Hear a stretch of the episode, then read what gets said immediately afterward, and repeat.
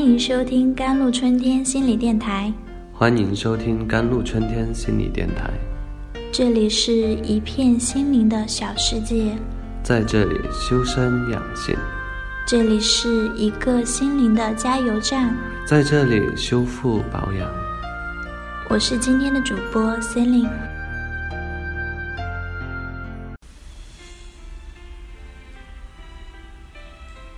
一位听众父母是这样说他的故事的：前几天我陪三岁多的女儿玩，把她的那个钓鱼玩具弄坏了，而且是故意的。但是这个弄坏却有它的价值。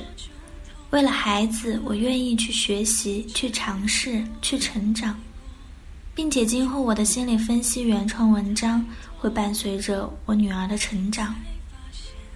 毕竟，学习心理学最先受益的还是自己和家人。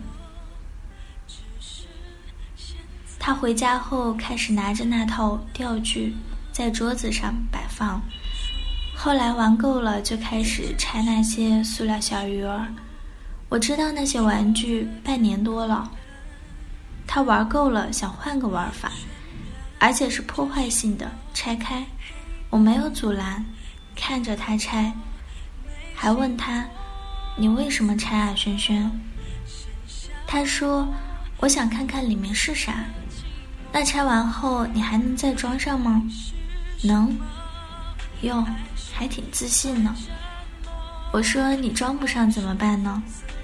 他说：“我让爸爸帮我装啊。”还好，会想解决问题的办法了。爸爸，这个我拆不开了，你帮我拆吧。我说：“你再试试。”他手上没这么大劲儿，开始用嘴咬。我说：“这样不干净，爸爸帮你拆吧。”等拆到带磁铁的钓具的时候，他问我里面是磁铁吗？他原来只听说过。我说：“是的。”他问我没见过呢，它长啥样啊，爸爸？我也不知道，应该是黑色的吧。你想看吗？想看。他露出了期待的表情。那拆开后可能就坏了，不容易回装了。他顿了一下，说：“爸爸帮我拆，让妈妈回来装。”嘿，脑筋会转弯了。我拆开后，他看到了那个小巧的黑色圆形磁铁，很兴奋。毕竟第一次见，吸吸这个，吸吸那个。见很多东西都吸不住，有点疑惑了。我告诉他，这磁铁是专门吸铁的，钢铁的东西呢。也就试试那门把手。他屁颠屁颠的，一个个的稀释着玩儿，可高兴了。趁这个机会，我告诉他什么材什么材料是钢铁的，什么是其他金属的，如铝的、合金的。什么是塑料的、木头的？他听得很认真，而且很欢乐。小孩子专注力好，学习的快，基本上说两三遍就能记住了。在这里谈一下，为什么这种学习机会我们需要把握，以不惜破坏玩具的代价。首先，他感兴趣，这是花钱难买的，所以就算破坏玩具也值得去做。话反过来讲，如果孩子被折磨的对事物不感兴趣了，到时候花钱也很难扭转了。这种现实体验式的学习，比看书、看电视等效果要好，好很多。